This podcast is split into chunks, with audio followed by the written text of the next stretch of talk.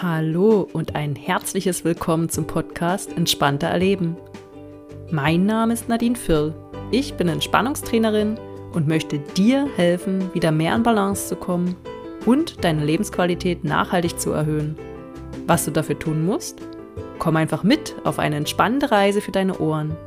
Lerne Methoden zur Entspannung und neue Impulse für ein ausgeglichenes Leben kennen. Viel Spaß beim Zuhören und natürlich beim Umsetzen. Deine Nadine.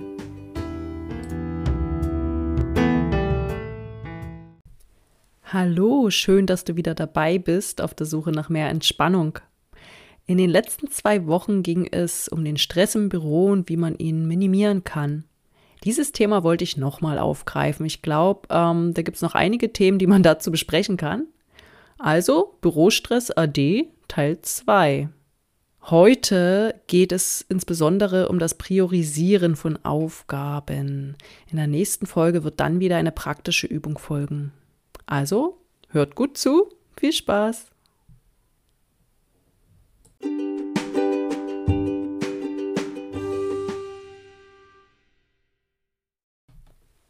Das Priorisieren von Aufgaben. Es ist ein, wichtige, ein wichtiges Tool des Zeitmanagements. Ich möchte zunächst einmal auf die Planung nach René Descartes eingehen. Und zwar ähm, hat er 1637 die Planung ähm, definiert also es ist schon ganz lange her. Man sieht, man hat sich schon lange damit beschäftigt. René Descartes ist ein Philosoph oder war ein Philosoph und Naturwissenschaftler. Er hat das in vier Teilschritte zerlegt und zwar erstens sein Problem definieren, also sprich sein Ziel oder sein Projekt schriftlich formulieren. Schritt zwei, die Gesamtaufgabe in einzelne kleine Teile zerlegen. Teil 3 oder Schritt 3, die Teilaufgaben nach Prioritäten und Terminen ordnen. Und Schritt 4 schließlich alle Aktivitäten erledigen und im Anschluss die Ergebnisse auch kontrollieren. Bereits 1637 war das bekannt und dennoch machen heutzutage viele Menschen den Fehler, diese Schritte eben nicht zu machen, sondern es wird darauf losgearbeitet und am Ende wundert man sich, dass wichtige Dinge nicht geschafft werden und man irgendwie doch recht unorganisiert ist. Ähm, wir können ja mal diese Sache, diese vier Schritte nochmal an einem Freizeitbeispiel durchgehen.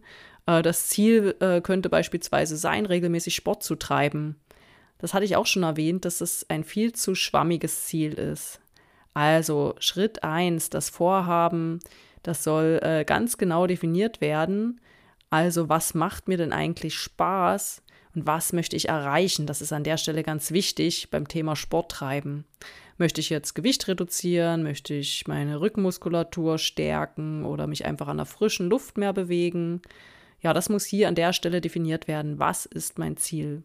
Schritt zwei wäre dann ähm, aus der Gesamtaufgabe einzelne kleine Teilschritte zu machen.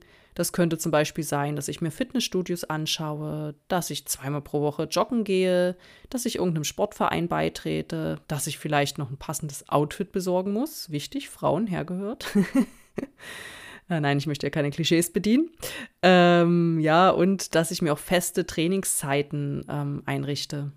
Das könnten einzelne Teilschritte sein, ist ja nur ein Beispiel. Schritt drei wäre dann, diese Teilaufgaben nach Prioritäten und Terminen ordnen.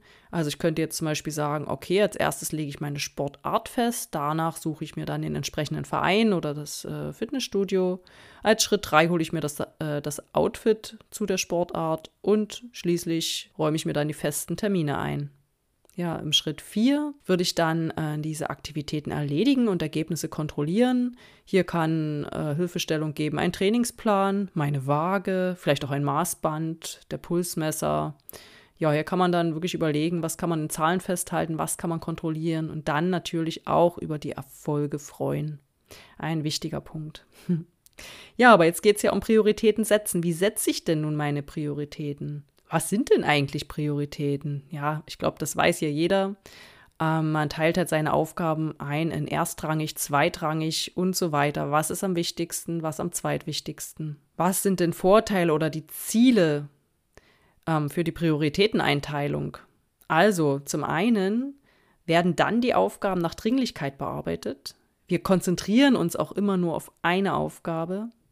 Die Aufgabe wird auch in einer festgelegten Zeit viel effizienter erledigt. Es wird auch nur noch nee, nicht nur noch, aber vorrangig erstmal an wichtigen und notwendigen Aufgaben gearbeitet. Ein weiteres Ziel ist, alle Aufgaben auszuschalten bzw. zu delegieren, die von anderen Personen auch ausgeführt werden können. Am Ende der Planungsperiode, beispielsweise, also die Planungsperiode kann beispielsweise ein Arbeitstag sein, hat man dann auch zumindest die wichtigen Dinge erledigt. Und ein weiteres Ziel, Aufgaben, an denen du und deine persönlichen Leistungen gemessen werden, die bleiben nicht mehr unerledigt liegen. Ja, lohnt sich also doch Prioritäten festzulegen, oder? Welche positiven Auswirkungen möchtest du denn erreichen? Möchtest du vielleicht zufriedene Mitarbeiter, Kollegen oder eine zufriedene Familie? Oder möchtest du eher deine Termine besser einhalten können und weniger Überstunden machen? Möchtest du deine Arbeitsabläufe optimieren und deine Ergebnisse verbessern? Oder möchtest du einfach diese Prioritätenfestlegung, äh, damit du eine Stressvermeidung erreichst und vor allen Dingen mehr Zufriedenheit? Was sind deine positiven Auswirkungen? Denk hier mal nach, weil je größer dein Warum ist, desto eher wirst du auch was an deinen Abläufen ändern. Ja, welches Tool schlage ich dir jetzt an der Stelle vor? Ich schlage dir die ABC-Analyse vor. Genauso gut wäre das Eisenhower-Prinzip, wenn du das kannst. Das ähnelt sich auch sehr. Aber ich bleibe jetzt mal bei der ABC-Analyse.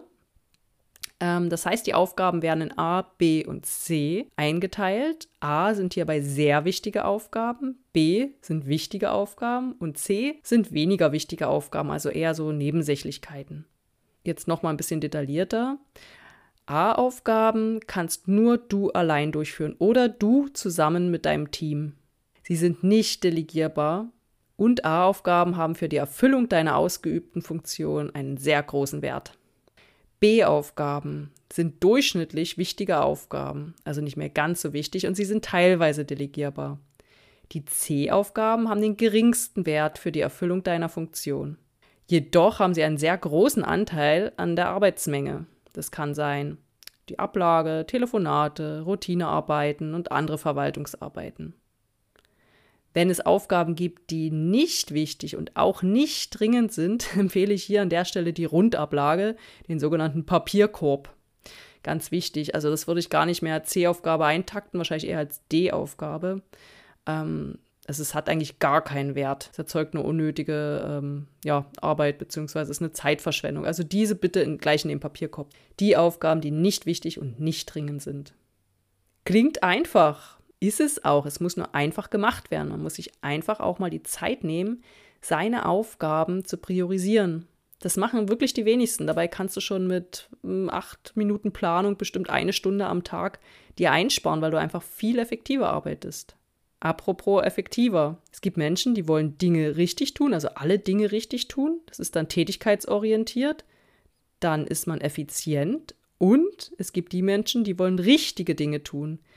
Dabei ist man zielorientiert und das ist effektiv. Das kannst du dir gern merken. Also wenn du effektiv sein willst, arbeite bitte an den richtigen Dingen. Nochmal ganz kurz, nicht, dass es falsch verstanden wird.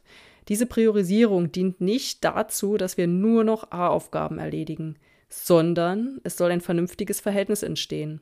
Der Großteil unserer Zeit soll sich mit A-Aufgaben beschäftigen. Dann ein geringerer Teil mit B-Aufgaben und noch geringer soll der C-Anteil sein. Alle Aktivitäten werden durch die Prio A bis C in vernünftige Relation gebracht.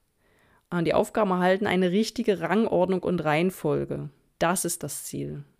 Es soll außerdem damit aktiv dein Arbeitsablauf gesteuert werden.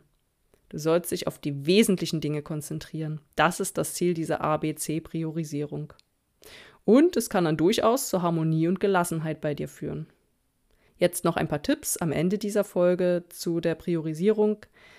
Wenn du das ähm, geschickt anstellen möchtest, du nimmst dir jetzt also deine Aufgaben, die du so ähm, meinetwegen die Woche oder diesen Monat auf Arbeit erledigen musst, priorisierst diese und ja, taktest sie in deinen Tagesablauf, in deinen Arbeitsablauf ein, solltest du berücksichtigen, dass du am Tag nicht mehr als ein bis zwei A-Aufgaben dir vornimmst und das sollte ungefähr so drei Stunden Volumen umfassen. Dann noch so zwei bis drei B-Aufgaben, das sollte aber nicht mehr als eine Stunde umfassen. Und der Rest darf C-Aufgaben sein, circa eine Dreiviertelstunde. Jetzt wirst du dir denken, okay, dann arbeite ich ja nur vier und eine Dreiviertelstunde. Äh, natürlich wirst du wahrscheinlich länger arbeiten, aber ganz wichtig, du sollst nicht deinen gesamten Arbeitstag verplanen, denn es kommen immer unvorhergesehene Sachen dazwischen. Deswegen plane einen großzügigen Puffer ein und nicht, verplane nicht unbedingt mehr als 60 Prozent deiner Zeit. 60, maximal 70 Prozent. Lass den Rest für einen Puffer.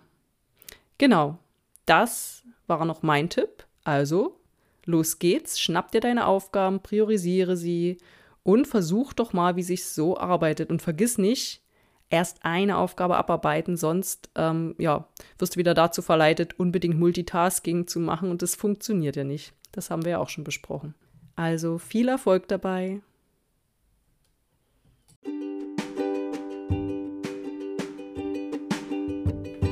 Das war es schon wieder für diese Woche. Ich hoffe, die Tipps zur Priorisierung helfen dir in irgendeiner Form weiter.